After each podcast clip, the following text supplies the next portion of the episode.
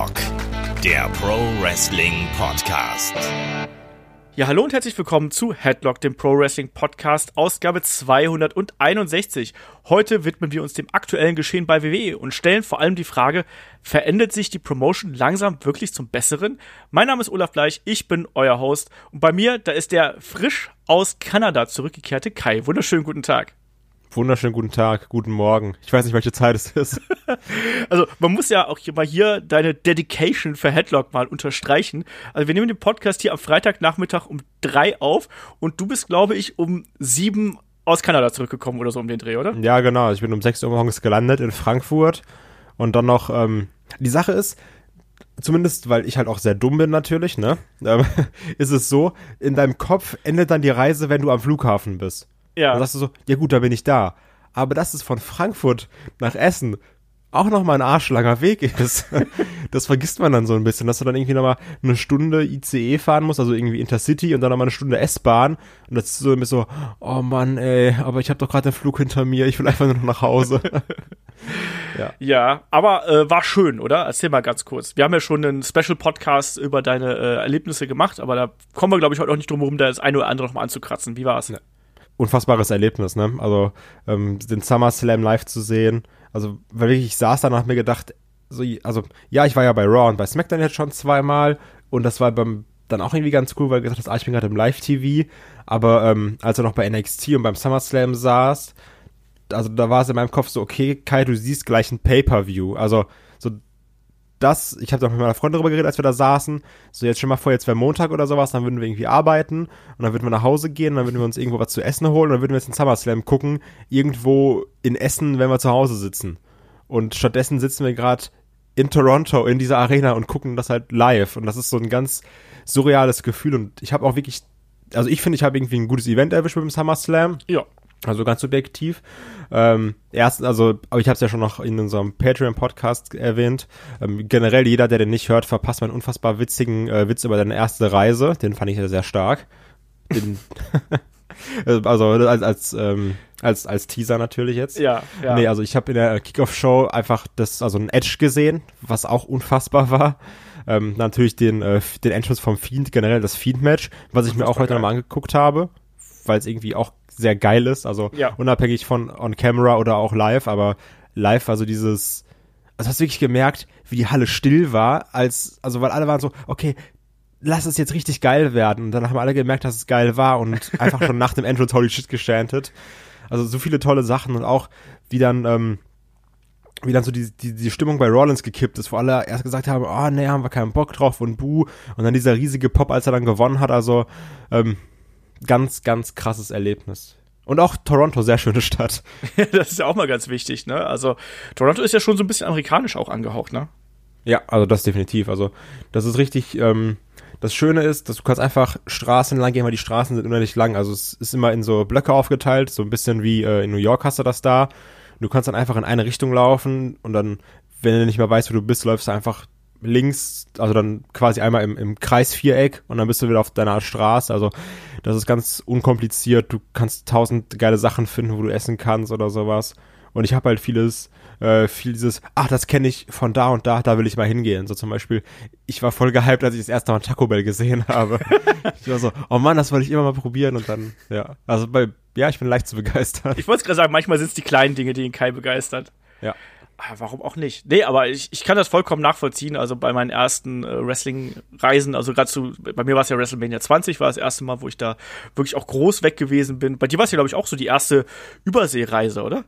Ja, genau. Das war generell meine erste große Reisereise. Also ja. das längste, was ich ja sonst geflogen bin, war nach London und das war eine Stunde. Ja. Dann dachte ich so, okay, komm, go hard or go home. Nimmst direkt die sieben, acht Stunden nach Toronto. Ja, wieso auch nicht? Ne? Deswegen, das vergisst man eben nicht. Man nimmt so viele Erinnerungen damit. Und das ist einfach toll. Und das ist auch was, was Wrestling einem da natürlich schenkt. Und ich finde auch, dass du mit dem SummerSlam einen guten Event erwischt hast. Ich meine, wir haben zwar hier gesagt, so ja, manchmal so ein paar Matches, bisschen belanglos, die Ausgänge und auch man hat nicht das Gefühl gehabt, dass so in den zweiten Gang gekommen sind. Trotzdem war das ein Event, der auch mich gut unterhalten hat. Ich glaube, du hast auch wirklich Glück gehabt, dass das kein fünf Stunden oder vier Stunden Klopper gewesen ist, weil ich glaube, das hätte dich auch noch mal gerade so zum Ende Ende hin, also stell dir mal vor, du wärst total müde gewesen und das Fiend-Gimmick kommt da quasi raus und wird enthüllt. Das, das, das hast du da irgendwie nicht. Also, weil, also für mich ging der SummerSlam super schnell rum im Vergleich zu äh, Raw am Tag danach. Mhm. Also Raw hat sich unübertrieben doppelt so lang angefühlt wie der SummerSlam. Und das hattest du beim SummerSlam irgendwie nicht, weil das, also das ging dann so in der Arena dann trotzdem immer so Schlag auf Schlag auf Schlag. Mhm. Also ich habe ja auch geschrieben, ich weiß nicht, wie man es jetzt on Tape wahrnimmt, aber dieses da sitzen, das, das war super entspannt. Also ja, du hast immer äh, irgendwie so Tiefpunkte. Ja. Also das ist immer so, sagst, oh puh, jetzt gerade habe ich aber, jetzt habe ich, hab ich irgendwie einen Downer, jetzt ist schwierig. Ähm, das hatte ich zum Beispiel ganz krass beim Charlotte Flair gegen äh, Trish Stratus Match, weil ich bei ganz vielen gelesen habe, oh, das war so super, das, das war, war richtig gut. Ja, und ich fand's, ich fand's wirklich stinke langweilig. Aber ich glaube, das liegt einfach daran, dass ich, also zu dem Zeitpunkt, da war es, da war es ja dann auch schon ein bisschen in der Halle mit der Kickoff-Show und alles. Dann hast du einfach mal, also einfach ein Tief, so das ist dann egal. Und das ja. fällt manchmal auf ein Match, wo dann sagst, ah, ähm, also so wie du manchmal Matches, die vielleicht gar nicht so gut sind, besser findest, als sie sind, ist es auch so, dass du manchmal Matches, wo du dann sagst, nee, die geben mir gar nichts, die aber dann eigentlich so besser waren, nur du irgendwie nicht im Moment in der Lage warst, das, das wirklich wertzuschätzen. Ja, klar. Ja, so ist es da manchmal auch. Aber mein Gott, äh, Hauptsache, es war insgesamt natürlich ein tolles Erlebnis und du nimmst da ganz viele Geschichten mit und kannst uns ja hier dann auch davon natürlich so ein bisschen berichten. Deswegen, äh, ich habe hier auf der einen Seite die Perspektive am Fernseher, du hast die von vor Ort. Und wir wollen heute natürlich erstmal darüber sprechen, so ein bisschen, was ist noch passiert. Das war nicht so mega viel, aber vor allem, ähm, auch darüber sprechen, wie man äh, die Veränderung, die derzeit bei WWE auch in der Luft liegt, ähm, wie man die spürt und ob, ob sich WWE ähm, in äh, die richtige Richtung irgendwo entwickelt. Und bevor wir dazu kommen, ganz kurz nochmal ein kleiner Hinweis. Wir haben es ja schon in der Intermission äh, am Freitag angekündigt. Wir haben ja äh, lustige Sachen gemacht, der Shaggy und ich. Ne? Da komme ich jetzt auch auf das Fiend-Gimmick nämlich zu sprechen. Da gibt's dann schon am Montag, gibt's quasi die ja, den Fokus-Podcast, die Fokus-Video-Analyse nochmal ähm, von Shaggy und mir dann eben für Supporter auf Patreon und Steady als Video und als Audio und äh, dann einige Tage später auch als Video wird's dann eben auch für äh, alle anderen auf unserem YouTube-Kanal äh, freigeschaltet. Also schaut da gern vorbei. Generell ruhig mal in die Intermission reinhören, was wir da noch vorhaben. Da kommt einiges, inklusive natürlich auch der äh, Review zu All Elite Wrestlings äh, All Out dann Ende des Monats das dann hier ganz normal erscheint, um das nochmal ganz kurz aufzugreifen, weil die Frage einige Male kam. Und Was mir noch auffällt, weil wir jetzt schon dabei sind. Wenn jetzt irgendwie Leute noch Fragen haben, so nach dem Motto, hier und wie, wie läuft denn das ab, wenn man da mal rüberfliegt und wo Tickets kaufen und sowas. Ähm, grundsätzlich einfach für alle, die das interessiert, ich habe dann bei mir bei Instagram, bei Headlock Kai, einfach besser Name, ähm, so, ein, so einen Story-Highlight gemacht zu Toronto. Also generell, da kann man dann schauen, so wie war generell die Stadt, was gab es da zu sehen und auch ganz viel zu diesen Wrestling-Sachen, die ich mitgenommen habe, also auch noch zu äh, Ambition und zu Progress und sowas. Und oh, wie, wie, wie, wie habe ich dann gesehen, weil als ich bei der WWE saß, so waren das ja noch gute Plätze, sieht man von überall aus gut. Also wenn das jemand interessiert, auf jeden Fall dann da irgendwie bei Instagram, bei bei mir bei Headlock reingucken und wenn ihr Fragen habt zu so einem Trip nach dem Motto, wo kaufst du Tickets, wo hast du das wie und wo gemacht, könnt ihr einfach natürlich an fragen.headlock.de schreiben oder wenn ihr wollt, könnt ihr mir auch dann irgendwie da bei Instagram oder Twitter oder sowas schreiben, ähm, weil da auch schon mal ein paar Leute so gesagt haben, oh, wo hast du denn Tickets besorgt, da hatte ich jetzt auch schon mal ein paar Fragen zu bekommen. Ja, Genau, das können wir einfach dann erfragen und äh, fragt ihn aber nicht nach Kreditkarten, das kann der Kai nicht so gut. Nee, das ist eher schwierig. aber ich kann euch den Tipp geben, ähm, achtet auf eure Limits, wenn ihr ins Ausland fliegt. Die solltet ihr vielleicht vorher anpassen. Und mal der Bank sagen, dass ihr auch ähm, nicht in Deutschland seid, sondern woanders. Ja, das sind Erfahrungen, die macht man einmal und danach nie wieder. Aber naja, so, jetzt lass mal hier zum Podcast kommen. Wir quatschen hier schon wieder äh, ewig lang. Ähm, ja, erstmal, fangen wir erstmal bei Raw an. Ich fand, bei Raw ist natürlich die dominante Geschichte das äh, Comeback von Sasha Banks gewesen. Ähm, wie hast du das hier, wie hast du das hier wahrgenommen mit äh, Natalia und dann eben auch mit der Attacke gegen Becky? Ja, das war auf jeden Fall das Highlight der Show für mich. Also das war auch so das, was die Show nochmal für mich rausgerissen hat, so ein bisschen, weil ähm, ich war dann irgendwann auch schon sehr müde und gerädert und auch genervt, wenn ich jetzt ganz, ganz böse bin. ähm, weil die zeigen einfach, also ich, ich weiß nicht, also es ist mir vielleicht in London noch nicht so aufgefallen, weil ich weil dann vielleicht ein bisschen mehr gehypt ist nach dem Motto, oh, das ist jetzt die erste Show hier oder sowas. Aber die zeigen einfach einen Arsch voll Werbung. Und du sitzt halt da in der Halle und ich habe dann auch mit äh, meiner Freundin zusammen überlegt, wie können sie es denn besser machen und uns ist auch nichts eingefallen. Also, so, weil du machst halt Live-TV, Live-TV natürlich. Und ähm, also du musst ja die Zeit irgendwie überbrücken, in der Werbung geschaltet wird. Mhm. Aber die zeigen dir dann wirklich, ich habe diesen Kack-Trailer zu äh, hier ähm, 2K jetzt zum zum Wrestling-Spiel habe ich jetzt fünfmal gesehen mindestens. Ich habe wirklich ungelogen 20 Mal Werbung zum Network gesehen. Ich habe glaube ich sechsmal diesen King of the Ring Dingens gesehen, wenn nicht sogar noch häufiger. Also das ist richtig richtig scheiße. Und ähm, also da, da muss man sich da nicht wundern, wenn irgendwie die Zuschauerzahlen in der Halle zurückgehen, weil da kannst du doch sagen hier also ich komme halt hier gerade hin, um das Live-Produkt zu erleben, aber ich krieg auch einen Arsch viel Werbung vom Kopf geworfen. Das ist ja. nicht gut. ähm, und deswegen war ich auch bei Raw so ein bisschen irgendwie dann, irgendwann warst du genervt, also, ah, okay, cool, schon wieder der King of the Ring Trailer heute. Der war ja, ja erst viermal. ähm, und als dann aber Sascha Banks rauskam, das war irgendwie dann schon ein sehr geiler Moment. Also, weil da auf einmal waren alle so wieder, oh, krass. Das, das war so ein bisschen, also das, das, das, schwebt ja immer irgendwo in der Luft, so, ah, kommt sie zurück, wo ist sie, ja. wo nicht.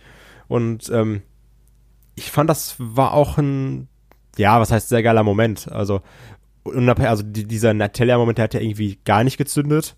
Ja. Weil es auch irgendwie das 300. Mal war, dass er davon erzählt hat, irgendwie von ihrem Vater und sowas. Und das ist halt dann schon gerade in der Halle super unangenehm, wenn die dann da steht und so ihre Promo hält und das dann super emotional rüberbringt und irgendwie die Hälfte der Halle boring chantet. ist dann so ein bisschen mies und dann kommt das Sascha Banks raus und alle rasten aus und freuen sich. Und auch diese Sache mit der Perücke, die fand ich super cool gemacht. Und ähm, dann gibt's natürlich äh, Thank you Sasha Chance und äh, ja. Und ich mag es auch, dass sie dann auch ähm, im Vergleich zu einer Becky Lynch auch super over war. Also ja. das ähm, war, war ein sehr gut gemachtes Comeback, finde ich.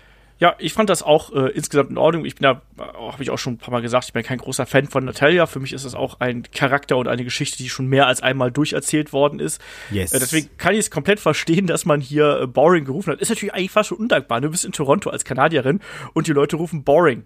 So, naja muss man auch erstmal schaffen irgendwo. Ich mochte das Comeback von, äh, von Sascha aber natürlich auch. Und natürlich, dass wir jetzt dann die Fehde wahrscheinlich ja dann mit äh, Sascha gegen äh, Becky bekommen. Das garantiert äh, A, einen Spotlight auf die Damendivision, natürlich wieder auf dieselben, da werden wir auch gleich nochmal drauf zu sprechen kommen. Es sind natürlich immer die ähnlichen Gesichter, die hier diesen Fokus bekommen, aber es passt natürlich. Und ich sage es dir ganz ehrlich, ähm, eine Sascha als Heel ist doch tausendmal interessanter als die Sascha als Babyface, die wir jetzt zuletzt bekommen haben. Und da, da die Frage, glaubst du, ist sie jetzt Heel oder wird sie einfach quasi heelisch agieren und trotzdem bejubelt werden? Ja, also ein bisschen wie Becky Lynch am Anfang, ne? Also dieses, ähm, so ich ziehe halt mein Ding durch, ich mach das. Ähm, ja, also es, es, wird dann irgendwie interessant zu sein, wenn sie dann Promos hält. Mhm. Wenn es dann wieder so gibt, dieses, ja, ich bin zurück und oh, jetzt freut ihr euch alle, aber ihr habt mich gar nicht vermisst, bla bla bla, diese 0815 Heel-Kacke, ne? So, wie es auch irgendwie dann Rollins mal gemacht hat bei seinem Comeback, aber ja. äh, jetzt freue ich mich erstmal. Und das ist ja die Sache, es gibt ja heutzutage gar nicht mehr so die Heels. So entweder, dass du so sagst, ah, das ist ein Heel, den finde ich aber cool, oder das ist ein Heel und dann, dann boot man den aus und sagt so, nee, den will ich aber gar nicht sehen. Also es, es gibt ja gar nicht mehr so diesen klassischen Heel-Heel. Das stimmt den Betrüger und den Lügner und so. Genau. Außer, außer Baron Corbin. Ja. Ja, aber dann ja. sagen ja auch Leute so, nee, das ist kein guter Heal, weil der nervt mich ja, den will ich gar nicht sehen. Das stimmt. Also ja. es ist ein schwieriges Thema. Ich glaube, es gibt, ja, seine Heal-Frage beschäftigt mich schon seit Headlock und ich werde keine Lösung dazu finden. Wahrscheinlich nicht. Ähm, aber das war das eine große Segment und natürlich dann noch die Geschichte um Seth Rollins mit der großen Babyface-Promo zum Anfang und dann ja auch, würde ich jetzt einfach mal sagen, der angedeuteten Fehde gegen einen Braun Strowman. Das wird ja gerade gerüchtet, dass wir Braun Strowman gegen Seth Rollins beim Clash of Champions kriegen. Also als Übergangsfehde kannst du damit leben. Ich fand das Match zwischen Seth und AJ jetzt so ein bisschen enttäuschend. Das war ein bisschen wenig. Ich fand diese Promo am Anfang irgendwie okay, aber jetzt auch wieder so ein bisschen zu, zu viel. AJ und der OC finde ich eigentlich geil, aber irgendwie wirken sie dann schon wieder wie die Prügelknaben. Wie hast du hier die ganze Geschichte gesehen? Ich fand, die haben eins zu eins, ähm, ich will jetzt nicht jammern, weil ich habe mich sehr stark gefreut, als dann gesagt wurde, oh, wir kriegen AJ gegen Rollins, weil ich war so, okay, so nehme ich safe. ähm, das Problem ist, das war die gleiche Kacke, die auch bei Raw nach Mania gemacht wurde. Also ja, was machen wir? Also wir können kündigen Coffee gegen Seth Rollins um den Titel an. Also beide Titel an. Ja. Und du weißt einfach, was passiert. So, du guckst das Match, also, und, also dann kommt es eben die Ankündigung, oh ja, wir haben hier AJ gegen Rollins und du weißt, okay, der wird den halt nicht clean besiegen. So, natürlich wird also äh, ähm, AJ Rawlins nicht clean besiegen. Und du weißt einfach, es endet in einem DQ. So, das, mm. das weißt du von Anfang an, als das Match angesetzt wird. Und das ist irgendwie doof. Diese, diese vermeintlichen Dream-Matches oder diese Big, Big-Time-Matches anzusetzen immer, aber man weiß genau, was passiert. Das ist ja. so ein bisschen wie, wie diese Authority-Phase, wo dann irgendwie auch noch Kane da war und auch jedes Main-Event in die Q geendet ist. Ich befürchte jetzt übrigens auch bei der Geschichte, weil wir ja auch noch einen Ricochet da irgendwo mit drin haben, dass wir jetzt erstmal so eine Dreierfehde irgendwo kriegen. Seth Rollins, Ricochet und Braun Strowman von mir aus, dann gegen den OC, inklusive AJ Styles natürlich. Und dass das dann irgendwie so, ja, einfach jetzt über die nächsten Wochen so ein bisschen gezogen wird und am Ende dann tatsächlich Seth Rollins und, äh, und Braun Strowman aufeinandertreffen. So als ungleiche Partner irgendwo, weil sich halt gerade so anbietet. Ja, ich weiß also auch nicht, deswegen ne? taucht ja, also deswegen gibt es auch anscheinend in der nächsten Woche äh, AJ gegen äh, Strowman um den US-Title. Ja. Wo man, das ist immer echt, da weiß man doch auch, dass, also, ein Strowman wird jetzt ein AJ nicht besiegen. Also clean. Ein AJ wird ein Strowman nicht besiegen. Weil er ja. der Herausforderer ist. Also was wird höchstwahrscheinlich passieren? Irgendjemand greift ein und wir haben irgendwie so ein Six-Man-Tag-Match. Ja, wahrscheinlich äh, wird das genauso sein. Also das ist alles andere als kreativ gewesen.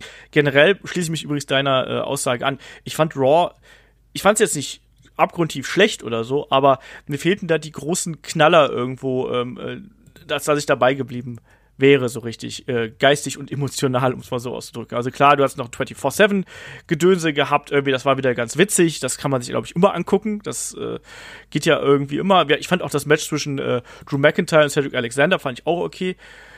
Aber ansonsten war da relativ wenig. Ich glaube, da können wir auch schon fast direkt weiterspringen. Oh, genau, Ray gegen Andrade war sehr gut. Ja, aber das ist halt auch immer gut, ne? Also Eben. Da habe ich mich auch gefragt, wie oft hat man das jetzt eigentlich schon gehabt? Hat da ja, mitgezählt? So, ja, das ist so ein bisschen die Sache dabei, ne? Aber dann, also dann fragst du dich auch, du kriegst dann auf einmal neue José gegen Bobby Roode. das ist doch nicht geil. also, also warum?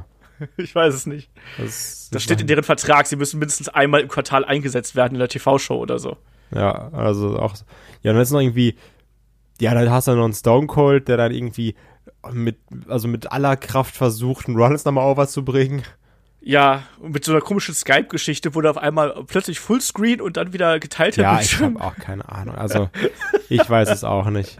Fand ich ein bisschen ulkig. Aber deswegen, äh, Raw war okay, aber auch für so eine Post-SummerSlam äh, schon ein bisschen mau. Mir hat äh, SmackDown insgesamt ein bisschen besser gefallen, was vielleicht auch an dem extrem starken Match zwischen äh, Buddy Murphy und Roman Reigns gelegen hat. Das fand ich unglaublich geil. Und es war auch noch in eine Storyline eingebettet, das muss man auch mal sagen. Also, das als erstes Buddy Murphy-Match hier, äh, Chapeau, ich fand das super. Von ja. Vias Live. Ähm, das war richtig krank. Also wirklich, das war so stark, ne?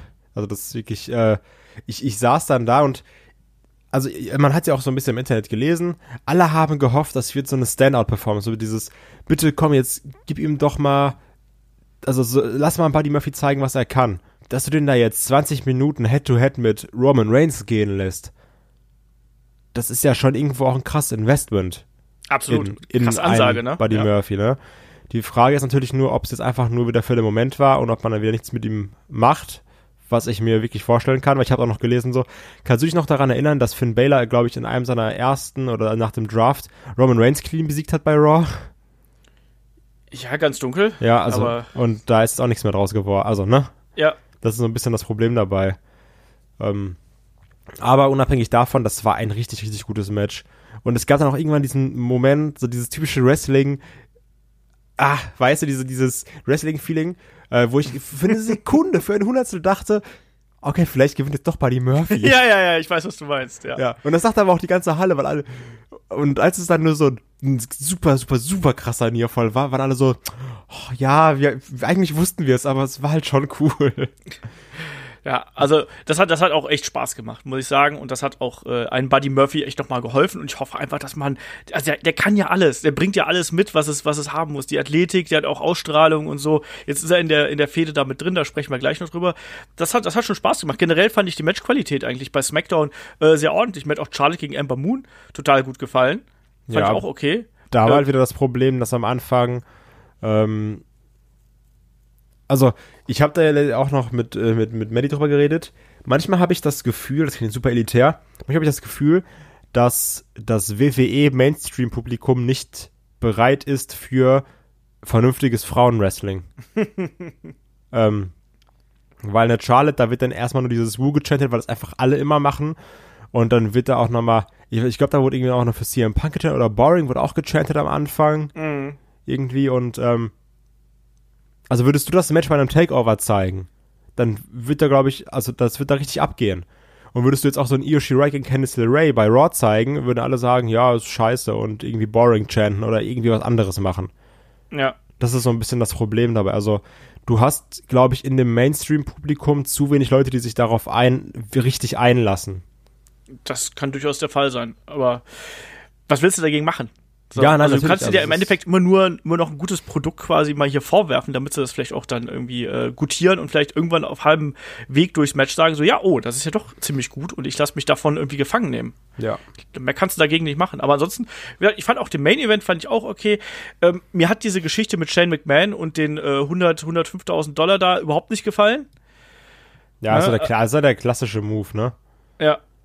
Also, Ähm. aber ich fand es eben auch so albern, auch dass dann, mir, mir hat die Reaktion von Kevin Owens hier äh, nicht so 100% gut gefallen am Anfang, so, weil, er, weil das so wieder so ein bisschen jammerig geklungen hat. Weißt du, was ich meine? Ja, also ich glaube, das ist aber dieses, ja, der ist halt schon ein cooler Badass, aber der ist halt auch irgendwie der Familienmensch. So, also du versuchst, glaube ich, damit auch alle abzuholen. Ja, Also dieses hat mir ja, nicht gefallen. Ja, ich fand's auch ein bisschen affig. So weißt du, aber du hast da wieder diesen coolen Moment, so, ja, so mach doch irgendwie 100.000 irgendwas daraus, wenn er noch den Studienfernseher schmeißt. Ja, eben. Dann, dann ja, aber am Anfang dieses so, ah, das ist doch nur Mist und Ja. bla bla bla, weil Das- ich bin der Familienvater und hier 100.000 Dollar sind vielleicht für dich eine, eine, weiß ich nicht, hier so ein bisschen Portokasse, aber für mich bedeutet das irgendwie, weiß ich nicht, so und so viele Jahre ein Haus für meine Familie und sowas. Ich kann das ja irgendwo nachvollziehen und Kevin Owens präsentiert sich ja auch auf Social Media und so als Familienvater mit seinen Kindern und so.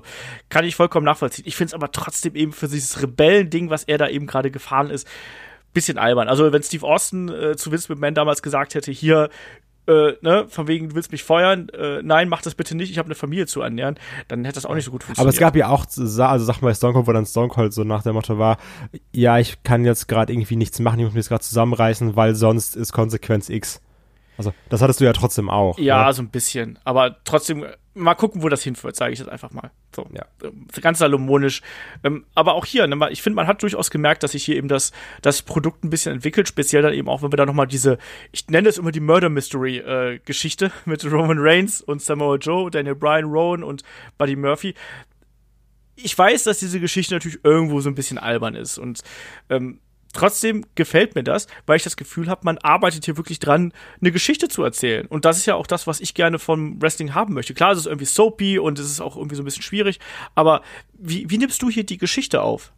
ich bin halt echt schlecht auf die Geschichte zu sprechen, weil ich diese Wix-Zusammenfassung nicht un, also wirklich ungelogen, nicht übertrieben, glaube ich, mindestens zehnmal gesehen habe. Und das macht mich einfach nur noch sauer, das zu sehen.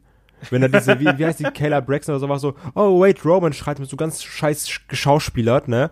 Und dann, und weißt, wenn du das so oft siehst, dass du das anfängst zu hassen, suchst du dir alles raus, was daran scheiße ist. Und dann bin ich so, ja, aber warum ist denn eine, warum gibt's denn eine Kamerafahrt von dem Auto, was das Auto anfährt? Warum, warum soll da eine, also wer stellt dann eine GoPro auf sein Auto und sagt so, jetzt, ich fahre jetzt ein anderes Auto rein, und die GoPro lasse ich da. Und so, so warum, warum gibt's Camera-Shots vom Gabelstapler? Also, so, das macht mich, das ist scheiße. Also, man, ich, das hat mich so sauer gemacht. Ich hatte so oft gesehen, diese dumme Zusammenfassung, ne? Auch wie dann Kai, ich spüre gerade den, den 100 Mal alten Kai von vor drei Jahren zurückkehren, weißt du? Ja, ne, wirklich so, so. Und, boah, ich habe 400 Mal gesehen, wie Samoa Joe ruft so, ja, get a medic. So, ja, ich hab's verstanden. Oh, Mann, ich, nee. Also, aber trotzdem, grundlegend finde ich es gut, dass da eine Story erzählt wird. Ich hab's einfach nur zu oft gesehen.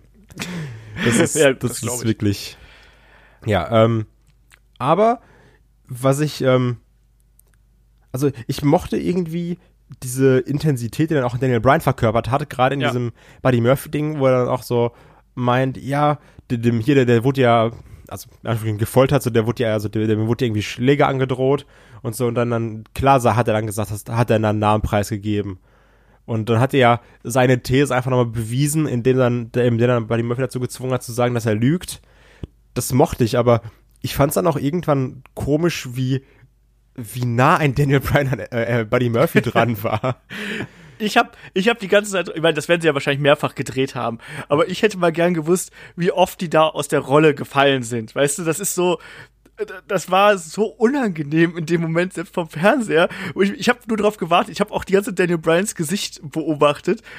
Ich habe die ganze Zeit darauf gewartet, dass er eigentlich lacht dabei, weil das ja so hart an der ähm, hart an der Grenze gewesen ist. Und ja, äh, absolut. Es, Es war gibt halt doch, unangenehm. Ähm, aber kennst du diese eine WXW Bloopers Folge, also diese diese Out, äh, raus äh, rausgenommenen Sachen und da gibt's auch, auch irgendwie, glaube ich, da wo dann ähm, Ilya und Avalanche so Kopf an Kopf gehen oder so so richtig nah, so super intensiv und auf einmal küssen die sich einfach. Ja, ja. ja, daran musste ich irgendwie ein bisschen denken.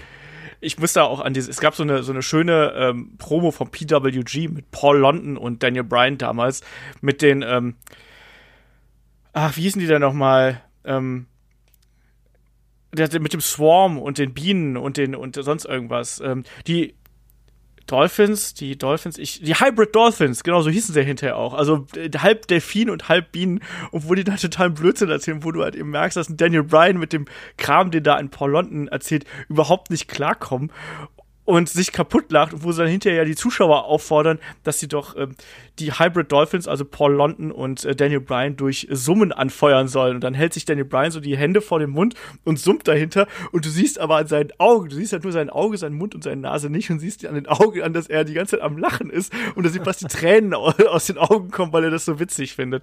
Fantastisch. Schaut das mal nach. Paul London, äh, habe ich glaube garantiert auch schon mal gesagt. Paul London, Daniel, äh, Brian Danielson, ähm, PWG, Hybrid Dolphins, irgendwie sowas. Super witzig. Es ist so geil, weil es halt auch noch gesendet worden ist. Und ja, ähm, das war auch, aber das ist, glaube ich, auch so, so Daniel Bryan. Und dann lass uns doch mal hier so zu den äh, Entwicklungen kommen, weil ich glaube, das ist eigentlich das Interessanteste, wenn man sich so die letzten Wochen angeschaut hat. Ne? Wir haben ja schon ein bisschen drüber gesprochen. Übrigens, ah, warte, was ich noch anmerken muss, ähm, Ja, Entschuldige. SmackDown sehr, sehr schlecht besucht. Oh, okay, echt? Also wirklich sehr schlecht besucht. Ich glaube, kompletter Oberrang oder wenn nicht die Hälfte des Oberrangs war komplett abgehangen. Ähm, super viele freie Plätze. Also Ah, krass. das war äh, nicht gut. Das Witzige war, die haben noch bei SummerSlam noch gesagt, ja, hier, wir haben noch äh, freie Tickets für Raw und SmackDown und so, könnt ihr euch ja noch hier nach der Show kaufen. Und haben dann, haben dann äh, die bewerben dann ja auch immer Matches, ne, aber klar, Card, sub Card Subject to Change. Und haben dann halt Raw beworben mit ähm, Seth Rollins gegen Baron Corbin. Dachte ich mir auch so. Also, wenn ich jetzt noch Karten verkaufen wollen würde, würde ich das Match nicht bewerben. Gut, dann lass jetzt doch mal hier zur Entwicklung kommen, weil ich finde, man merkt schon, dass sich bei WWE was tut. Oder ist das nur mein subjektives Empfinden? Ich habe mit Shaggy gesprochen, der war jetzt ja hier anderthalb Tage bei mir zu Gast in der Bude. Und der meinte auch, er hat auch den Eindruck, dass da ein anderer Vibe herrscht. Teilst du unsere Einschätzung da? Ja, also gerade die ähm, Art der Shows finde ich jetzt auch irgendwie anders. Also klar, du hattest jetzt trotzdem bei beiden Shows wieder dieses typische, ähm, also ich meine so generell den, den Aufbau der Shows. Zum Beispiel Ja. hattest du jetzt auch bei Raw und SmackDown zwar trotzdem wieder diese typische Eröffnungspromo, die du häufig hast, aber wir hatten jetzt auch schon Shows, wo dann direkt mit Matches angefangen wurde zum Beispiel.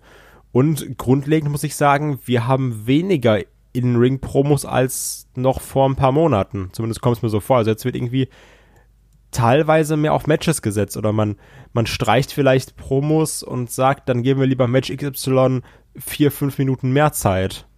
Ähm, weil wenn du jetzt mal überlegst, dieses Roman Reigns Buddy Murphy Match, das war ja auch schon sehr lang. Und auch Charlotte gegen Emma Moon war eigentlich lang für so ein TV-Match. Ja, absolut. Ähm, und das finde ich eigentlich schon mal einen Schritt in die richtige Richtung.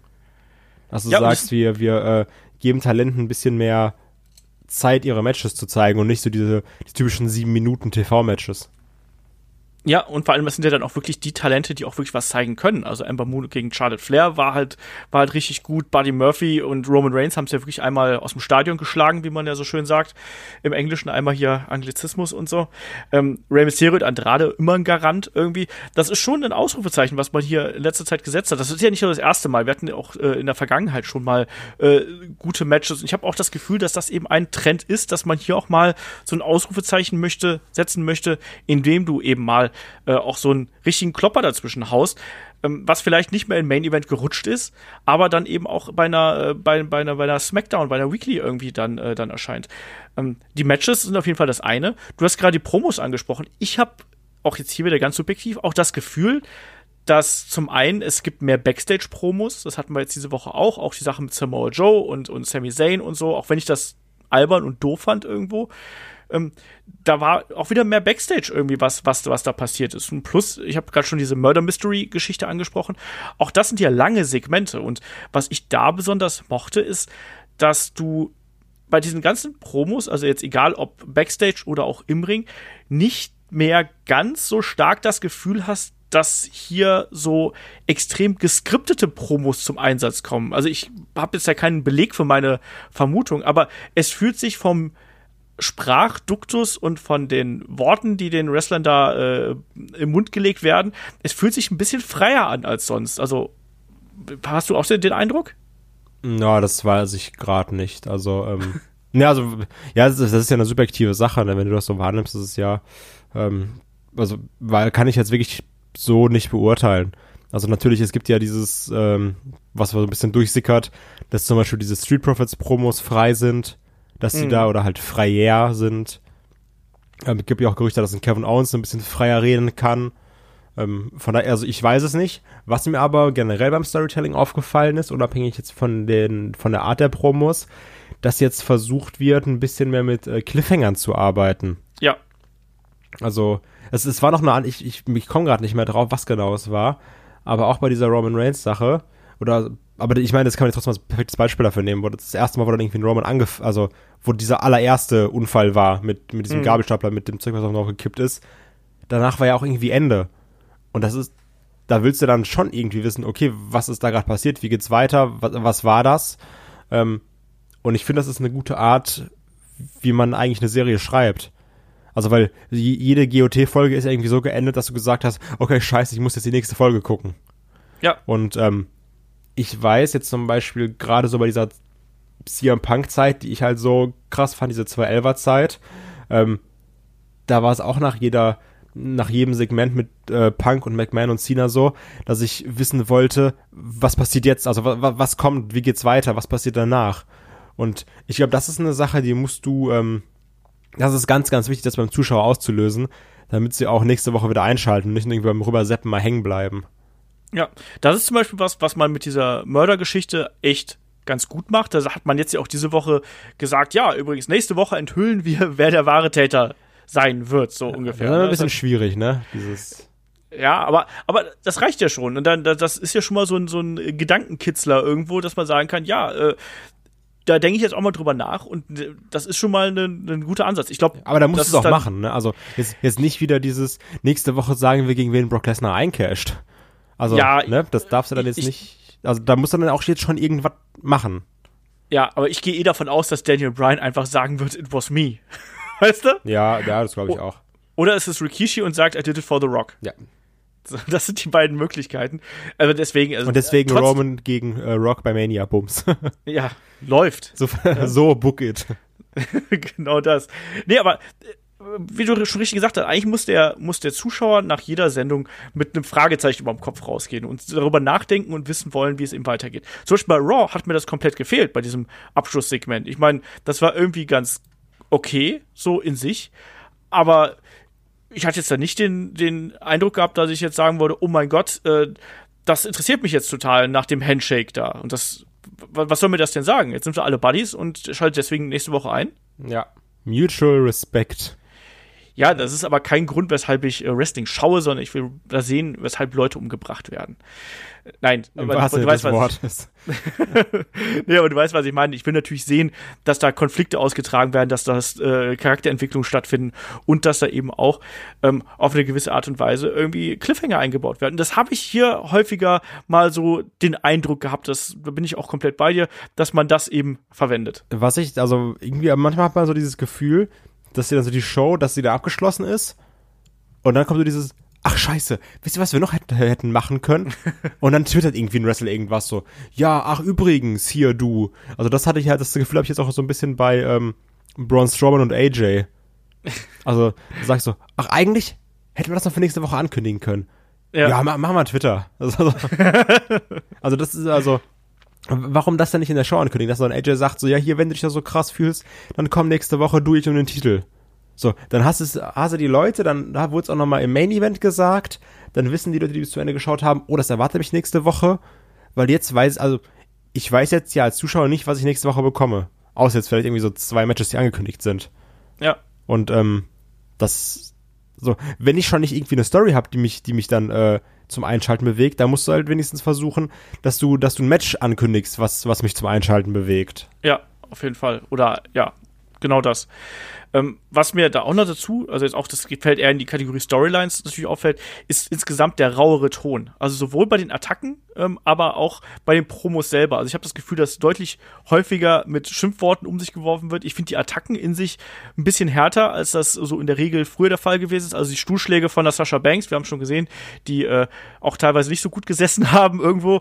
Ähm, das, das ist schon teilweise relativ heftig. Und ich glaube auch diese dieser Fokus auf etwas mehr Unberechenbarkeit im Vergleich zu, äh, zu noch vor einem Jahr. Ich glaube, das macht es hier eben auch aus. Da ist durchaus so der Versuch drin, dass man die Sendung ein bisschen äh, abwechslungsreicher und auch unberechenbarer gestalten will. Und ich finde, da spielt auch der 24-7-Belt ganz gut mit rein. Also wir haben ja schon oft genug gesagt, dass wir den 24-7-Belt irgendwie unterhaltsam finden, aber ich finde, der spielt so ganz gut in das Ganze drumherum mit rein. Ähm, in dieses äh, Unwegsame, in dieses etwas chaotische, ähm, in das etwas rauere, auch wenn es natürlich albern ist. Aber findest du auch, dass das, dass, dass, dass, dass das Chaos wieder etwas mehr zum WWE-Produkt zurückgekehrt ist, als es früher der Fall gewesen ist? Ja, definitiv. Also gerade durch so Sachen wie den 24-7-Belt, den ich ja bekennendermaßen liebe, ähm, das ist für mich wirklich ein Grund, jede Woche einzuschalten. Also, das ist für mich ein Grund zu sagen, ich möchte das ungespoilert sehen, weil ich will wissen, was mit dem 24-7-Belt diese Woche passiert. Weil da ist äh, Floskel hin oder her, da kann halt wirklich alles passieren. Also, so da, da wird auf einmal dann beim, beim, beim Gynäkologen wird auf einmal der Titel gewechselt und hier und also das ist so ein bisschen das, das Coole dabei. Das ist so dieses Chaos oder diese Unberechenbarkeit, die ich irgendwie möchte. Und das, das mag ich auch. Ja, auch das mit dem Promos, was du gesagt hast, so gerade dieses, ähm, oder generell dieser Realitätsbezug, das mh, mm, kommt mir auch manch, also ja, ja, definitiv. Ähm, nur dann man, also dann benutzen Leute irgendwie so manchmal so Schimpfworte und sagen so, ah, Bitch und keine Ahnung was. Aber dann auf der anderen Seite hast du dann wieder so Sachen, die so ein bisschen weichgespült wirken. Also du, hm. du musst halt aufpassen, dass du nicht sagst, ja, wir sagen jetzt edgy Sachen, ähm, aber natürlich im PG-Rahmen, dass dann, also dass dann diese, diese PG-Sachen noch krasser auffallen, wenn vorher so ein paar edgy Sachen gesagt wurden. Das stimmt. Also das, das ist natürlich ein Risiko, aber ähm, ganz grundlegend mag ich das erstmal, dass, dass du da ein bisschen mehr dieses, dass man nicht nur sagt, so ja, du bist aber ein Blödmann und dich hau ich jetzt um, sondern dass man auch mal ein bisschen, ein bisschen aggressiver an die Sache genau. gehen kann. Das finde ich nämlich eigentlich ganz cool. Und ich, jetzt äh, Theorie, man könnte ja auch denken, dass man gerade bei solchen Sachen so die äh, Handschrift eines Paul Heyman erkennt. Finde ich zumindest. Ja, also Einerseits, ja, bei Raw hatte ich das jetzt, ja, war, war. Ich, vielleicht gab es auch einfach ein internes Memo. Ja. weißt du? Ich weiß es nicht. Einfach mal eine gute Rundmail, also einfach, einfach mal alle in CC gepackt und dann all at wwe.com. Ja. Bitte mehr Schimpfworte. Genau, einmal Verteiler und dann.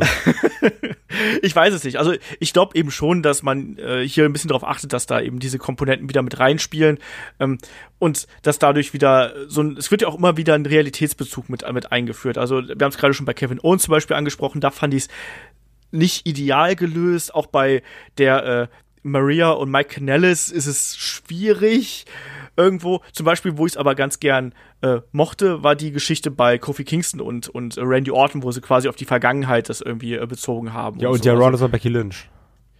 Genau. ja, das war das Beste. Ja. Weißt du eigentlich, dass die zusammen sind? In ehrlich? In echt oder wie? Ja, krass. Ach, oder? Wusste ich gar nicht. Zwei Menschen, die so eine schlechte Chemie haben, dass sie zusammen sein können. Krass. Kann auch wir ja. zusammen sein. das sind wir doch eigentlich kein. Ja. Haarfarbe bei dir Becky Lynch passt, von daher. das stimmt. Ich äh, lasse noch ein bisschen wachsen, weißt du? Genau. ja, aber also ich finde schon, dass, dass jetzt hier eine Entwicklung da ist. Es, äh, auch zum Beispiel, dass ähm, man jetzt bei, beim SummerSlam zum Beispiel nicht mehr so drauf geachtet hat, dass wirklich jeder ein Match bekommt. Also ich fand es jetzt, klar, man hat immer ja. gesagt, ja, hier, Drew McIntyre fehlt, ein Braun, äh, ein Braun Strowman fehlt, ein Roman Reigns ja, fehlt. Genau. Ne, aber ich habe mich dann auch im Nachhinein, das habe ich auch mit Ulrich besprochen, aber ich habe mich da auch wieder gefragt, so, müssen wir immer alle irgendwie auf der Card haben oder ist es vielleicht einfach mal gut, eine kürzere, knackigere Show zu haben, wo dann vielleicht manche Leute einfach nicht auf der Card sind? Deine ich, Meinung? Ähm, das, das, das hat mich auch gewundert, aber ich fand es auch wirklich nicht schlecht. Habe mich dann aber auf der anderen Seite gefragt, ob man vielleicht ein Roman Reigns Match extra zurückhält für sowas wie SmackDown, damit man sagt, okay, die Leute, die unbedingt noch einen Roman Reigns sehen wollen, weil du merkst, also du merkst schon, wenn er rauskommt, das ist ein Star. Also, mm. das ist ein ganz anderer Vibe, wenn der ein Entrance macht oder irgendwie auch, auch ein Kofi Kingston oder sowas. Also ein, zwischen einem Roman Entrance und einem Kofi Kingston Entrance, da liegen in der Halle einfach auch nochmal Welten. Ähm, okay. Ähm, dass du vielleicht auch dann sagst als, als WWE, ja, wir halten Roman bis Dienstag zurück, weil so verkaufen wir noch Tickets für SmackDown. Also kann natürlich mhm. auch sein, ne? Ist alles nur Vermutung. Ähm. Aber ich, ich mochte das eigentlich auch. Dieses, man muss die nicht immer auf der Karte haben. Und also, weil sonst wäre es ja auch nur wieder irgendwas Belangloses gewesen. Um so dieses, ah, da ist er, okay, dann ist er wieder weg. Dann äh, streich sie doch lieber, wenn du gerade nichts für die hast und gib die Zeit anderen Matches, gib es in anderen Segmenten und dann hast du nicht diese WrestleMania 20 Matchcard, sondern ja. irgendwie ein bisschen was anderes. Und ich, ich, ich finde es eigentlich ganz gut. Weil stell dir das mal vor, glaubst du, dass Roman gegen äh, Buddy Murphy jetzt zum Beispiel bei SmackDown so viele Minuten bekommen hätte? SummerSlam. Und, meinst du? SummerSlam meine ich ja. ja. Nein, natürlich genau. nicht. Also deswegen, das ist, äh, so, das wäre dann irgendwie dann so ein 8-Minuten-Ding gewesen, dann hättest du die Story versucht zu erzählen, aber dann irgendwie in komprimierter Art und Weise, aber das, also die Spannung bei diesem Match lebt ja auch davon, wie lang es war. Also von daher, ich, ich fand, das waren gute Entscheidungen. Ja. Wie gesagt, da äh, hat man aktuell so ein bisschen den, Bogen ein bisschen bekommen, habe ich zumindest. Wir haben ja zuletzt auch äh, WWE sehr viel äh, kritisiert und da muss man jetzt auch mal sagen, da haben sie jetzt auch wieder einiges richtig gemacht. Also mit der SummerSlam auch Spaß gemacht. Ähm, das war alles in Ordnung. Aber trotzdem sind natürlich noch einige Baustellen, die irgendwie da geblieben sind. Das muss man natürlich auch ganz klar sagen. Wir haben ja schon diverse Male über äh, Probleme gesprochen. Ähm, was, was ich zum Beispiel merkwürdig finde, ist, dass man jetzt Alex, äh, Alistair Black wieder einfach nur in den Raum gesperrt hat und der jetzt schon wieder wartet. Ja, das ist, ähm, also diese Call-Ups, die man da mal gemacht hat mit Gargano, Champa, Ricochet und Alistair Black, das war nicht so gut. Also, ich glaube, das weiß WWE auch selber, das war so eine Kurzschlussreaktion. Deswegen hat man auch einfach Gargano wieder zurückgezogen, Champa war verletzt. Ricochet und Alistair Black hat man dann da halt so irgendwie mitschwimmen lassen. Und ich glaube, du merkst gerade wirklich, ähm, auch wie es bei einem Buddy Murphy der Fall war, ein Alistair Black ist da, aber man hat wirklich keine Idee. Also man, man, man weiß nicht, was da jetzt kommen soll. Ja. Und so dieses, also das, das Match wurde ja auch von SummerSlam auf SmackDown geschoben. Ähm, zwischen ihm und Sami Zayn. Genau. Was ich jetzt aber auch nicht schlecht fand. Also, wie gesagt, dann lieber das Spotlight auf andere Matches packen, als irgendwie dann Hauptsache, wir kriegen die Card voll, das wäre doof. Ähm, ja, das finde ich ein bisschen schade, weil ich mag einen Alistair Black und ich finde den super, also ich sehe den super gerne kämpfen, aber auch dann, als ich jetzt wieder die Promo gesehen habe, also das kennst du eine, kennst du alle, oder? Ja, die tritt halt eben auf der Stelle und letztlich wirkt das dann auch irgendwann ein bisschen aufgesetzt und albern einfach. Also irgendwie das fehlt und dieses ständige Rauszögern, also das kann es ja irgendwo nicht sein. Und man kann sich natürlich dann auch fragen, wenn er ständig darauf wartet, äh, dass jemand mit ihm kämpft, warum sucht er nicht selber jemanden? Ja, oder ne, ich denke wirklich so, aber also was was möchte was möchte er gerade von mir, frage ich mich. Ja. Und ich weiß es nicht, weil so, er hat ja seinen Kampf schon bekommen, schon zweimal und also warum so dann, dann bleib doch mal einfach aus dem Raum raus, Kollege. Also dann, dann findest geh du auch mal Leute. Also, geh, guck, geh mal nach draußen, such, such dir mal ein Täubchen oder also. Komm aus deinem Keller, Junge. Ja, ja also so, nicht so, so wie wir halt. Wrestling-Fans hier. genau. Muss nicht so sein wie wir, die in einem Keller sitzen. Geh mal raus, genieß mal das Wetter. Ich warte jetzt nur darauf, dass ihm jemand einfach so unter der Tür so ein, so ein äh, Ultrabook durchschiebt, weißt du? Und dann fängt er an, irgendwelche Trollkommentare zu schreiben. so ist so die ganzen Doritos, trinkt so Mountain Dew.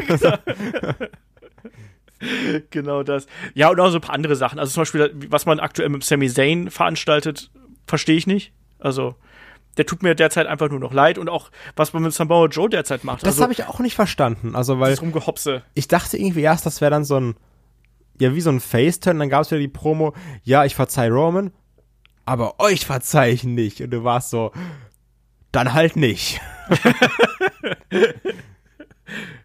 also das, nee, bäh. So, also ja, ich hab's auch nicht genau verstanden, auch nicht.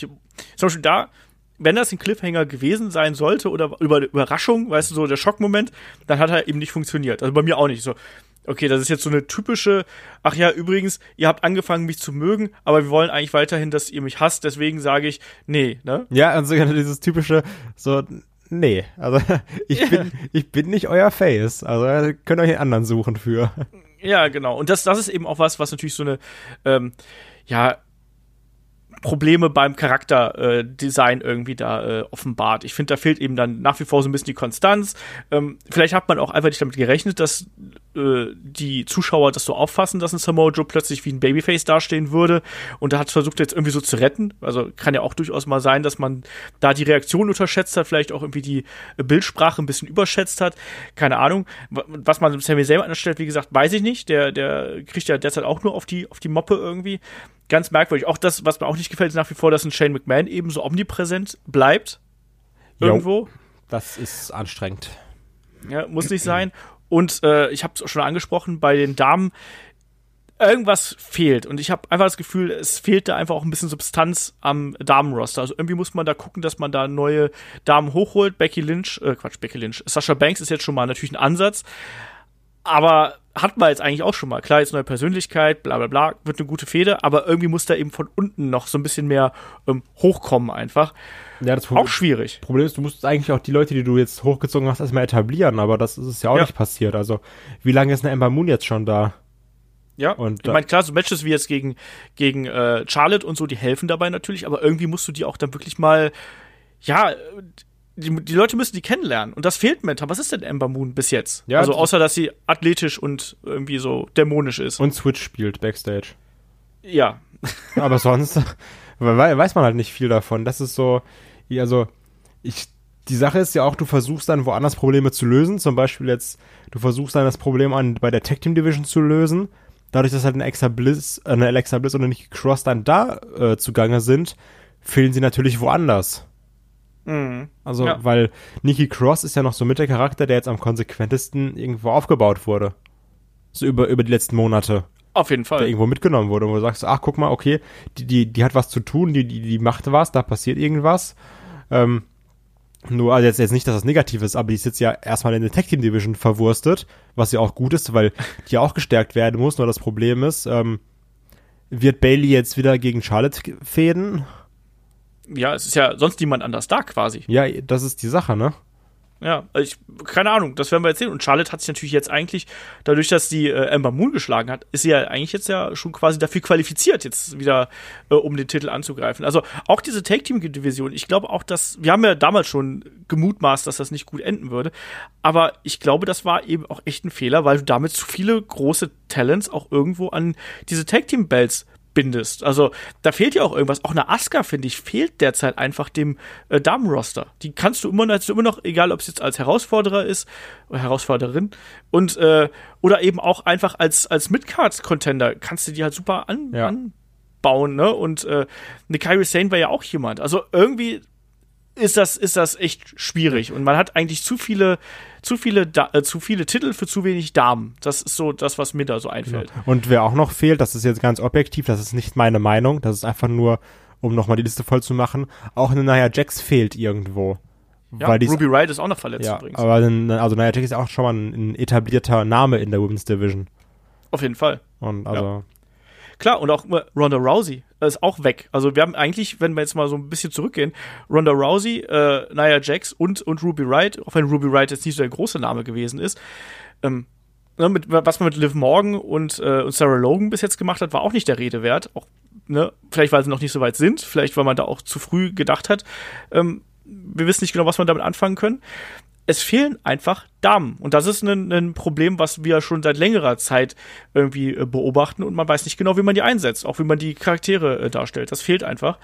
Und ein anderer Punkt, der mir jetzt noch äh, zu, äh, zu Kopf gekommen ist, irgendwie in den Kopf gekommen ist, war hier die Tatsache, dass wir ja schon wieder eine Legendenshow jetzt quasi haben, ne, bei, äh, beim Fox-Start von äh, SmackDown am 4. Oktober, wo ja auch schon jetzt ganz viele äh, Legenden angekündigt worden sind. Kurt Angle und Lita, Booker T, Hogan, Trish, Goldberg, Sting, Ric Flair, Mark Henry und so weiter und so fort verlässt man sich da auch wieder ein bisschen zu sehr auf die Zugkraft der Legenden, weil es war jetzt ja auch beim SummerSlam schon wieder so, dass da ja immer wieder die Legenden eingestreut wurden.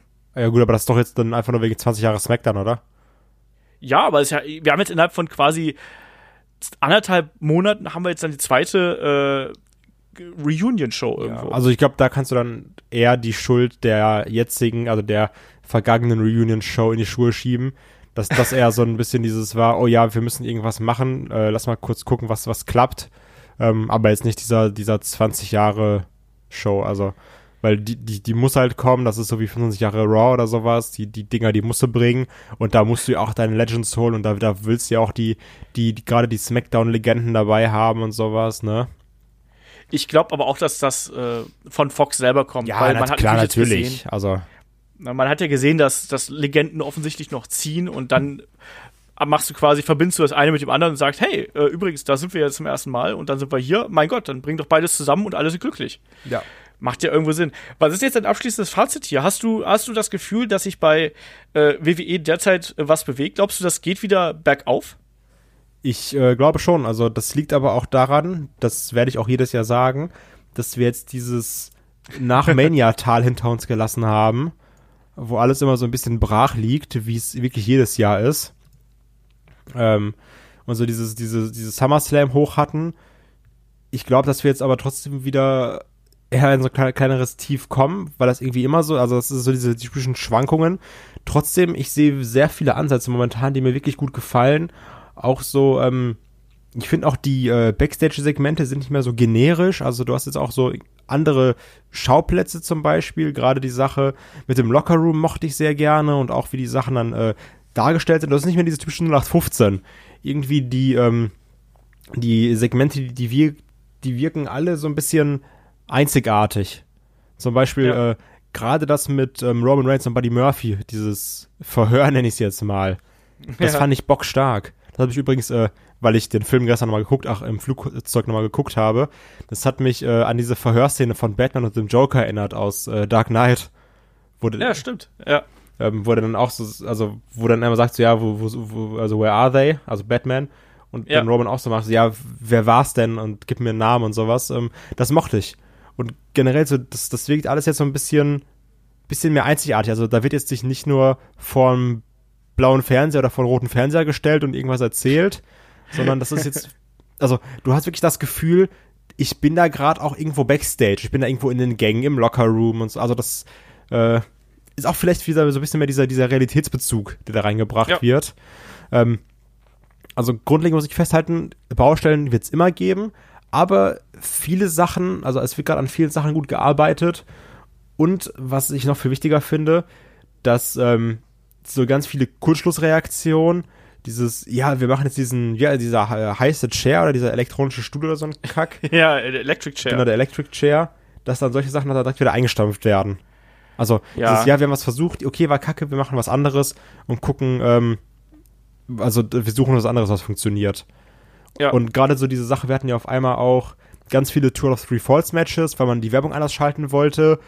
Davon ist man jetzt auch wieder zurückgegangen. Ja. Also das, ähm, Zumindest ein bisschen. Also wir hatten jetzt ja schon nochmal Tour of Three Falls, ja. was aber dann nur bei Two Falls geendet ist. Genau, also was auch dann so ein bisschen mehr der, der Story geschuldet war. Also jetzt in ja. hier zumindest. Ähm, also ich glaube schon, dass da, es wird ausprobiert, was auch, was auch gut ist. Und äh, vernünftige Sachen werden hoffentlich behalten oder so werden so ein bisschen weiterentwickelt und schlechte Sachen werden dann über Bord geworfen. Also ich, ich, ich blicke auf jeden Fall sehr hoffnungsvoll in die Zukunft. Ja, geht mir ähnlich. Also auf jeden Fall hoffnungsvoller als noch vor, vor einiger Zeit. Ich finde auch, dass man hoffentlich einfach das, das Tal, was man irgendwie da gehabt hat, so ein bisschen durchschritten hat und dass man jetzt hier die, die Hebel an die richtigen Stellen ansetzt. Wie gesagt, ich bin noch nicht 100% mit allem da zufrieden. Ich glaube, das wird es aber auch bei so einer Masse an Content irgendwie nie geben, aber man hat schon den Eindruck, dass sich jetzt hier eben was bewegt und dass man da auch schon zumindest an einigen Stellen durchaus erkannt hat, ähm, wo es mangelt. Aber dass trotzdem noch andere Stellen vielleicht auch nicht ganz so schnell da ausgebessert werden müssen, ähm, ist klar. Äh, ich bin zum Beispiel auch, worauf ich jetzt sehr gespannt bin, ist beispielsweise auch die Entwicklung, die äh, der Fiend Bray Wyatt irgendwo nehmen wird. Jo, definitiv. Das fand ich zum Beispiel auch äh, interessant, dass man ihn jetzt gar nicht gesehen hat diese Woche. Ähm, ich hoffe, dass man mit diesem Charakter entsprechende Geduld hat. Das ist nämlich auch sowas, ähm, dass man Geduld hat und den Mut hat, ihn auch nicht zu zeigen obwohl man eigentlich davon ausgehen könnte, dass wenn er gezeigt würde, würden Leute deswegen einschalten. Aber ich glaube, den musst du ganz vorsichtig anfassen mit Fingerspitzengefühl. Ja, ich hoffe auch, äh, dass dann, äh, das ist immer noch meine Hoffnung, dass ein Bray Wyatt auch normal rauskommt. Also nicht als Bray Wyatt, sondern als, als dieser Firefly Funhouse Bray Wyatt mit seinem Sweater und sowas. Also ja. ich, ich will da so einen, so einen schizophrenen Touch sehen, den wir auch im, im Match gesehen haben mit den Heal und Hurt. Dass dann auch ja. der, der Fiend ja nicht, nicht komplett im, im, im Hurt-Modus war, sondern so eine gewisse Zerrissenheit in sich hatte. Also, ähm, ich, ich, ich, ja, Dr. Jekyll, Mr. Hyde mäßig so ein bisschen. Da hätte ich auch Bock drauf. Ja. Gucken wir mal, wie sich das da entwickelt. Also da sprechen Shaggy und ich auch noch mal in dem äh, ersten Fokus äh, nochmal ausführlich drüber. Ging, glaube ich, knapp eine halbe Stunde. Also da wirklich dann nochmal en Detail jede Einzelheit inklusive der betenden Hände auf der Brust vom äh, Bray Wyatt. Wir haben da versucht, so ein bisschen herum zu interpretieren, was das alles bedeuten könnte. Da gibt es ja genug Möglichkeiten. Also auf jeden Fall da auch sehr spannend. Äh, erscheint am Montag bei Patreon und Steady und dann eben äh, ein paar Tage später dann äh, auf äh, YouTube ganz normal. Eine Frage hätte ich noch, um den Ausblick quasi zu ja. beenden. Ähm, weil das ist eine ganz große Hoffnung von mir. Und ich erwarte auch, dass es passiert. Und meine Frage ist, ob du damit auch rechnest. Glaubst du, wir werden jetzt nochmal einen radikalen Brandsplit bekommen? Ja, ich glaube, den kriegen wir, wenn äh, WWE bei Fox ist. Ich glaube, das muss gemacht werden, damit das besser funktioniert. Ja, das hoffe ich nämlich auch. das ist halt die Frage. Ich meine, wir, wir, wollen jetzt, es klingt jetzt immer so ein bisschen, als wenn wir jetzt hier von, von einer Seite, also von schwarz auf weiß wechseln, weißt du, vor ein paar Wochen noch so, oh, ist ja alles kacke, war es ja nie, sondern wir haben es immer versucht, irgendwie zu differenzieren. Ähm, ich finde, dass man momentan gute Ansätze sieht, aber es wird auch noch immer Baustellen geben, an denen man irgendwie äh, rumdiskutieren kann und die man, die, die man verbessern kann. Also ähm, wir kommen da gleich auf ein paar, wenn wir hier bei den, äh, bei den Fragen ankommen.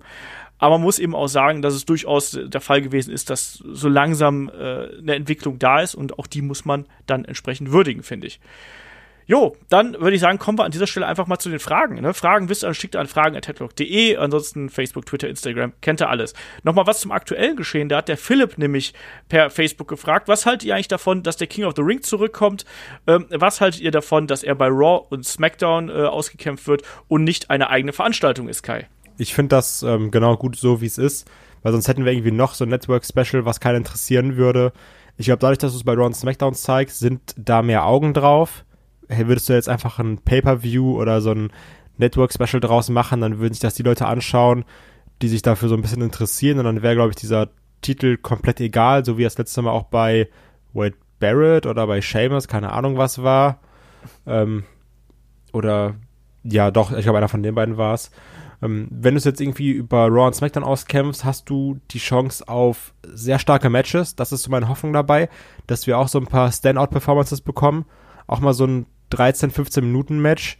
Also ich hoffe da ein bisschen auch auf so, auf so eine Überraschung, wie wir damals bei dieser Cesaro Sheamus Best of Seven Series hatten. Wo auch am, mhm. am Anfang alle so waren, ja, hm, ich weiß nicht. Und dann hat das siebte Match auf einmal alles rausgehauen.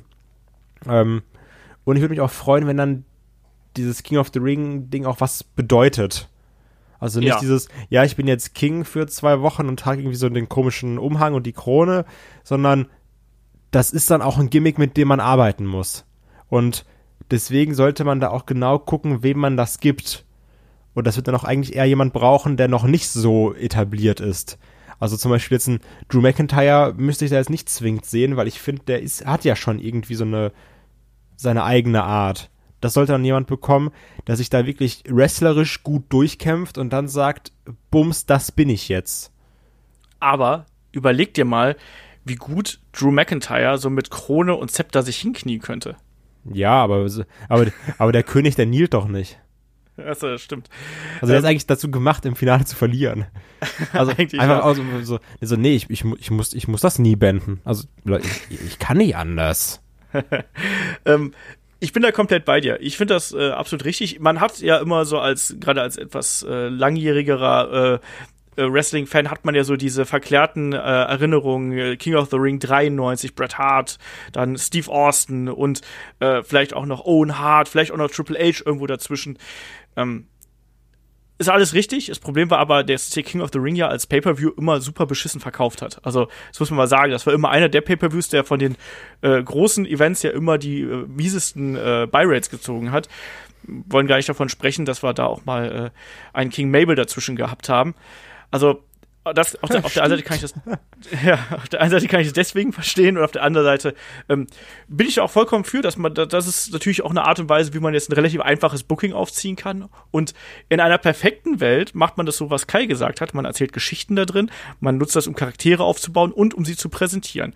Ob das geschehen wird oder es so sein wird wie äh, noch vor einiger Zeit, wo es halt eben überhaupt nicht funktioniert hat, ähm, das wird sich zeigen. Auch hier hat sich WWE da verändert, lernt man daraus werden wir sehen in den nächsten Wochen. Ähm, der Jane fragt noch per Facebook, ähm, was vermutet ihr, hat das Augenrollen von Shelton Benjamin auf sich?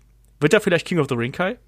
Keine Ahnung, weiß ich nicht. Also ich weiß, ich, ich weiß nicht, was er da für eine Gesichtskirmes veranstaltet.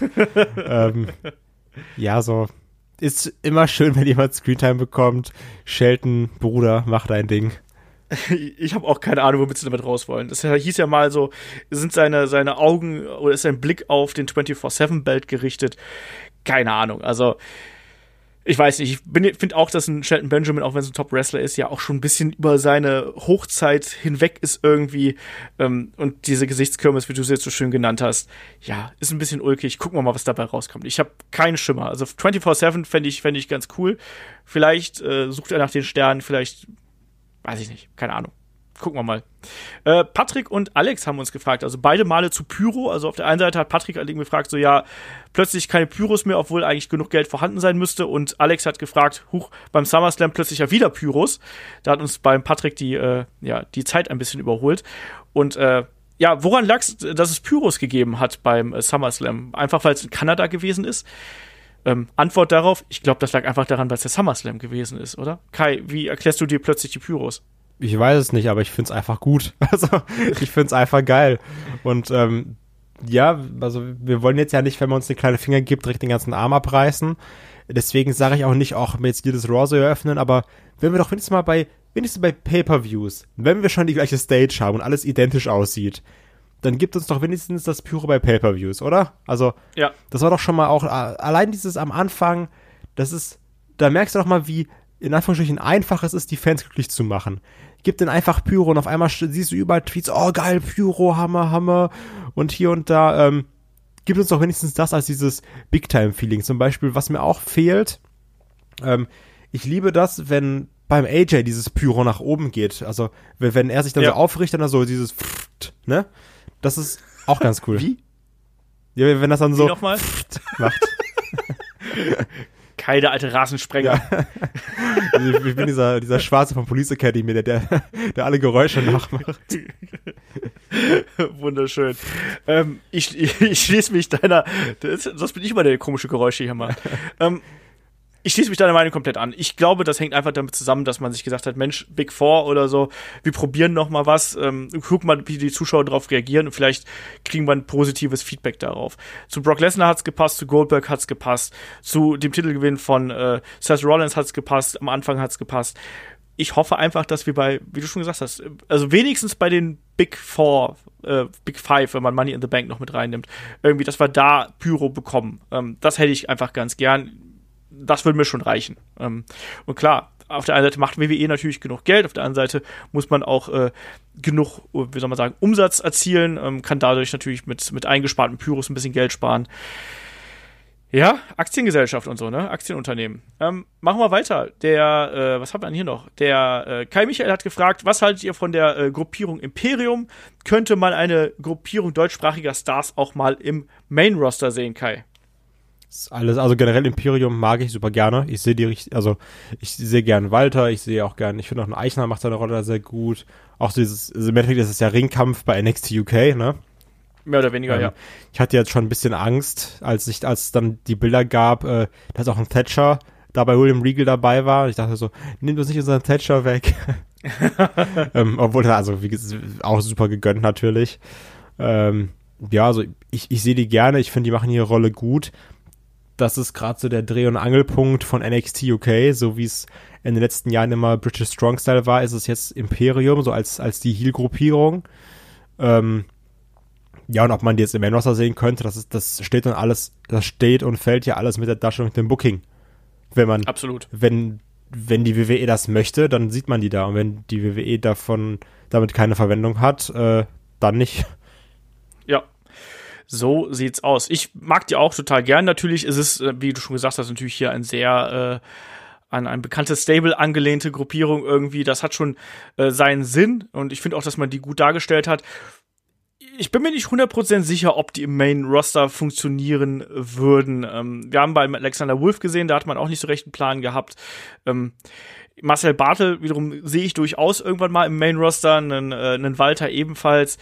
Gucken wir mal. Ich fände ich fänd's spannend und als deutschsprachige Gruppierung braucht man, glaube ich, sehr, sehr viel Fingerspitzengefühl, damit das nicht gleich äh, gemein hinten die Nazi-Schiene abgedriftet wird. Also von Außenstehenden. Ähm, damit das nicht einfach damit sehr stark kategorisiert wird. Wir haben zuletzt ja auch beispielsweise gesehen, dass ja auch irgendwelche Deppen bei Marcel Bartel bei irgendwelchen Matches den äh, Hitlergruß gemacht haben. Also ich glaube, ich weiß nicht, ob sich WWE auf dieses Eis begeben würde, sagen wir es einfach mal so.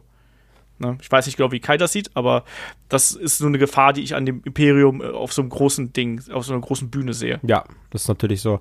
Obwohl wir natürlich auch Sepp Coulter hatten, der einfach gesagt hat, Leute, lass mal einfach Leute deportieren. das stimmt. Also. Ja. Ja, aber das war, ein, äh, das war auf eine andere Art und Weise. Das, das sind ja generell diese, diese, das ist ja dann eher die Pro-Amerika, äh, Pro-USA-Gimmicks äh, und solche Sachen. Und dann auch noch als Heel. Also, ja, trotzdem, so diese deutschsprachigen Gimmicks ja, haben, halt immer, haben immer Schwierigkeiten gehabt. Ne? Nächste Frage, der Fabian hat uns einige Fragen gestellt, die sind teils ein bisschen äh, überholt worden. Er hat unter anderem einmal eine Frage nach äh, Seth Rollins gestellt, ob man die aus dem Main Event nehmen sollte, weil er langweilig geworden ist. Nee, ist jetzt gerade Champion geworden, ein bisschen schwierig. Ähm, aber hier hat er auch gefragt, was wurde und wird aus Baron Corbin und seiner äh, Sassy Southern Belle Lacey Evans, Kai? Ehrlich gesagt weiß ich nicht. Ehrlich gesagt ist es mir auch super egal. Ich bin gerade wirklich froh, dass wir die nicht sehen, weil ich ähm, da sehr satt bin. Ja, Baron Corbin hat seine Rolle gut gemacht. Ähm, wüsste gerade aber auch nicht. Also ich hätte auch gerade keinen Platz für ihn. So, ich würde ihn jetzt auch nicht gegen AJ sehen. Ich würde ihn auch nicht gegen Rollins sehen. Auch bei SmackDown brauche ich ihn jetzt irgendwie gerade nicht. Ähm, obwohl ich mir ja, ist auch die, also ich, ich glaube irgendwie, wenn man da mal so ein paar Änderungen machen würde, wäre er sicherlich ein guter Midcard-Champion. Ähm, wenn er seinen Titel dann auch nochmal äh, ein paar Mal dominant verteidigt, also er hat, kann ja auch dominante Sieger einfahren, obwohl er Heal ist. Ähm, ich bin aber gerade so ein bisschen bei Corbin überdrüssig und bei Lacey Evans, ähm, ja, da, da müssen wirklich einfach nochmal ein paar Wrestling-Skills her. Also wirklich, äh, die bringt Charisma mit, wie oder auch, auch eine Sicherheit am Mikrofon, wie sonst wenige Frauen im Main-Roster. Aber wrestling-technisch muss da noch ein bisschen irgendwie dran, ein bisschen viel dran gefeilt werden. Ja, genau das. Also ich habe beide kein bisschen vermisst in den letzten Wochen. muss ich, muss ich ehrlich sagen. Und äh, ja, bei Lacey Evans genau das, was du gesagt hast. Die soll erstmal aus dem Spotlight raus und soll ein bisschen mehr Sicherheit im Ring irgendwie kriegen. Und Baron Corbin, vielleicht tut ihm auch irgendwie mal wieder einen Charakterwechsel oder eine, eine, eine Entwicklung einfach äh, ganz gut. Also ich, er ist nicht der begabteste irgendwo im Ring, aber ich finde trotzdem, dass er gerade am Mikrofon durchaus okay gewesen ist. Vielleicht kann man da irgendwie äh, was in eine andere Schiene drücken. Ich bin da ganz zufrieden damit, dass wir ihn erstmal äh, aus dem ganz großen Geschäft rausgehabt haben. Er hat seine Niederlagen kassiert. Der muss jetzt eigentlich dann nochmal neu aufgebaut werden. Äh, weiter geht's von Fabian, der fragt noch, äh, wird die WWE zum Start von Fox vielleicht wieder die, die Designs der Gürtel anpassen, um die Brands stärker voneinander zu trennen? Ja, was würdest du davon halten, Kai? Ähm, also ich glaube, die Antwort darauf ist aber, ob also ob sie es machen würden. Ähm, wenn Fox das will, dann machen die das, glaube ich. Das stimmt. Weil ja. sonst, warum sollten sie es tun? Die Gürtel sind jetzt da, die sind in Anführungsstrichen etabliert und also warum den Mehraufwand betreiben, wenn der Sender das nicht strikt vorgibt? Ähm, ja, also ich, ich finde es jetzt okay so. Also, ja, was heißt okay? Also ich bin immer noch ein größerer Fan davon, dass man vielleicht den Universal-Titel abschafft und den World Heavyweight zurückbringt. Aber ich glaube, der Zug ist jetzt wirklich abgefahren.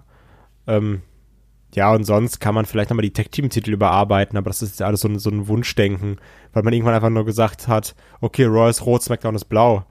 Und, ähm, aber WWE wird es, glaube ich, wirklich nur machen, wenn der Sender das vorgibt und sonst werden die Titel so bleiben.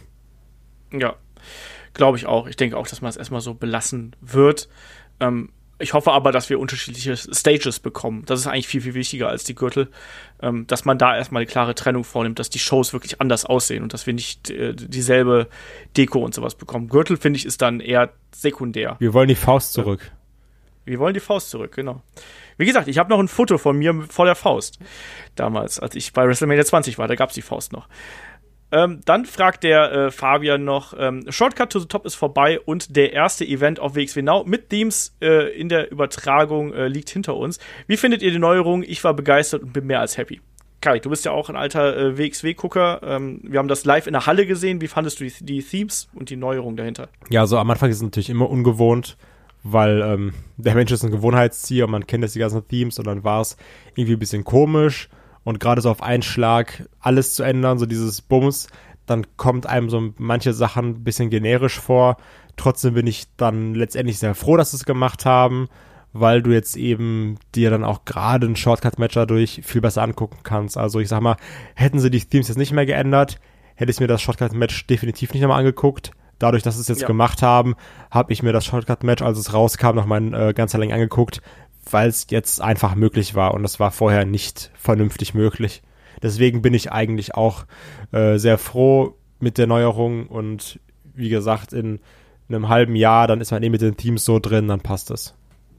Ja, genau das, was du sagst. Ähm, Shortcut-Match konnte man sich in der Vergangenheit kaum angucken. Selbst, selbst die großen Matches, da ist ja extrem Atmosphäre verloren gegangen. Also ich sag mal, so ein Ilya beim Karat, wenn du das nicht live gesehen hast oder dann immer in YouTube-Clips, da ist ja unglaublich viel äh, flöten gegangen. Und so ist das schon alles deutlich besser. Ich finde es auch gut und äh, bin da sehr zufrieden mit, äh, wie man es gemacht hat. Klar, manche Sachen muss man sich gewöhnen, aber na mein Gott, ich glaube, das, das wird gehen. Ich bin auch in manchen Themes nicht 100% zufrieden. Also bei den meisten bin ich zufrieden. Es gibt ein, zwei, drei, die finde ich ein bisschen nicht unpassend, aber die sind, finde ich ein bisschen egal so und klingt ein bisschen arg ähnlich, aber äh, damit kann ich leben, muss ich ganz ehrlich sagen. Deswegen insgesamt ist es eine sehr positive Neuerung, ähm, die dem Produkt WXW äh, auf jeden Fall sehr gut tut. Äh, passend dazu, wer wird der nächste WXW-Champion, Kai? Und ich weiß genau, was du jetzt antworten wirst. Ja, hallo, Timothy Thatcher, wer sonst?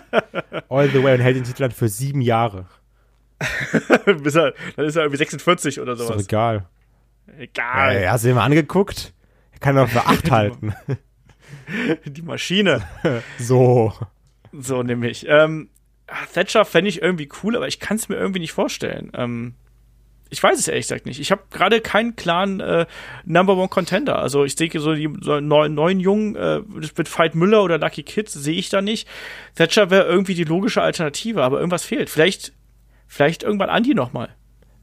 Thatcher. Man weiß es nicht. Ja, wahrscheinlich wird Thatcher. Wahrscheinlich schon.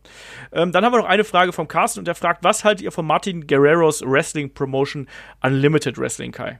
Kenne ich leider gar nicht. Also habe ich noch nie von gehört. Deswegen weiß ich nicht, was ich davon halte. Ähm, ist natürlich auch ein bisschen schwierig. Es gab noch kein Event. Ich glaube, der ist jetzt auch Ende des Monats, wenn ich mich nicht komplett äh, täusche. Ähm, ich kann dazu noch nicht viel sagen. Also ich kenne äh, ähm, ein, einige Leute aus dem Roster kenne ich, andere Leute kenne ich äh, irgendwie nicht. Ähm, ich weiß nicht, wie äh, hochwertig man das irgendwo aufziehen will und so weiter und so fort. Ich kann einfach nur sagen, ich wünsche Martin da ganz viel Glück dabei. Anscheinend läuft der Kartenvorverkauf von dem, was ich mitbekommen habe, ähm, recht gut und ausgezeichnet. Ähm, ich hoffe einfach, dass er da wirklich äh, mit Erfolg hat, dass er damit äh, ist ja auch ein Freelancer-Kollege quasi von mir, mehr oder weniger. Dem wünsche ich da einfach, dass er, dass er damit, dass er damit Erfolg hat, genug Publikum zieht und dass er da ein gutes Produkt auf die Beine stellt. Und ähm, wie gut das Produkt dann sein wird, das wird dann der Zuschauer äh, bewerten, ähm, wenn man sich das dann anschaut. Also von daher bin ich da erstmal sehr äh, unparteiisch und äh, hoffe, dass äh, das für alle Beteiligten da einfach ein Erfolg wird, weil eine zusätzliche ähm, Promotion in Deutschland kann, wenn sie gut geführt ist und wenn sie professionell geführt ist, ähm, auch was äh, sehr, sehr Gutes sein. Ne? Da wächst ja gerade einiges heran und warum soll das nicht funktionieren? Deswegen, das ist da mein Standpunkt zu.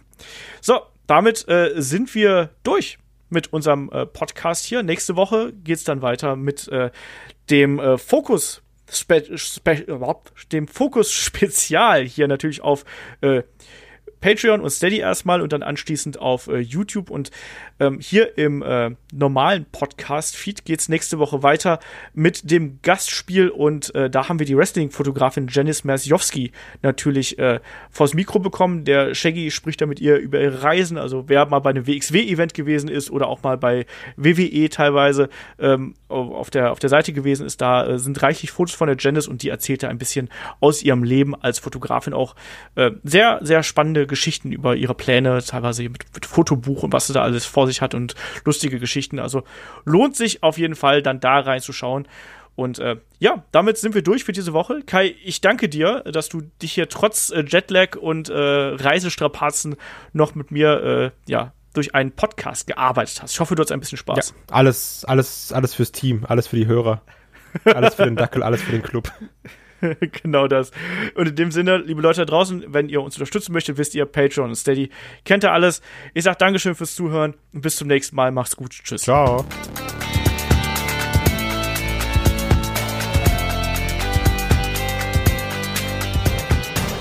Headlock, der Pro Wrestling Podcast.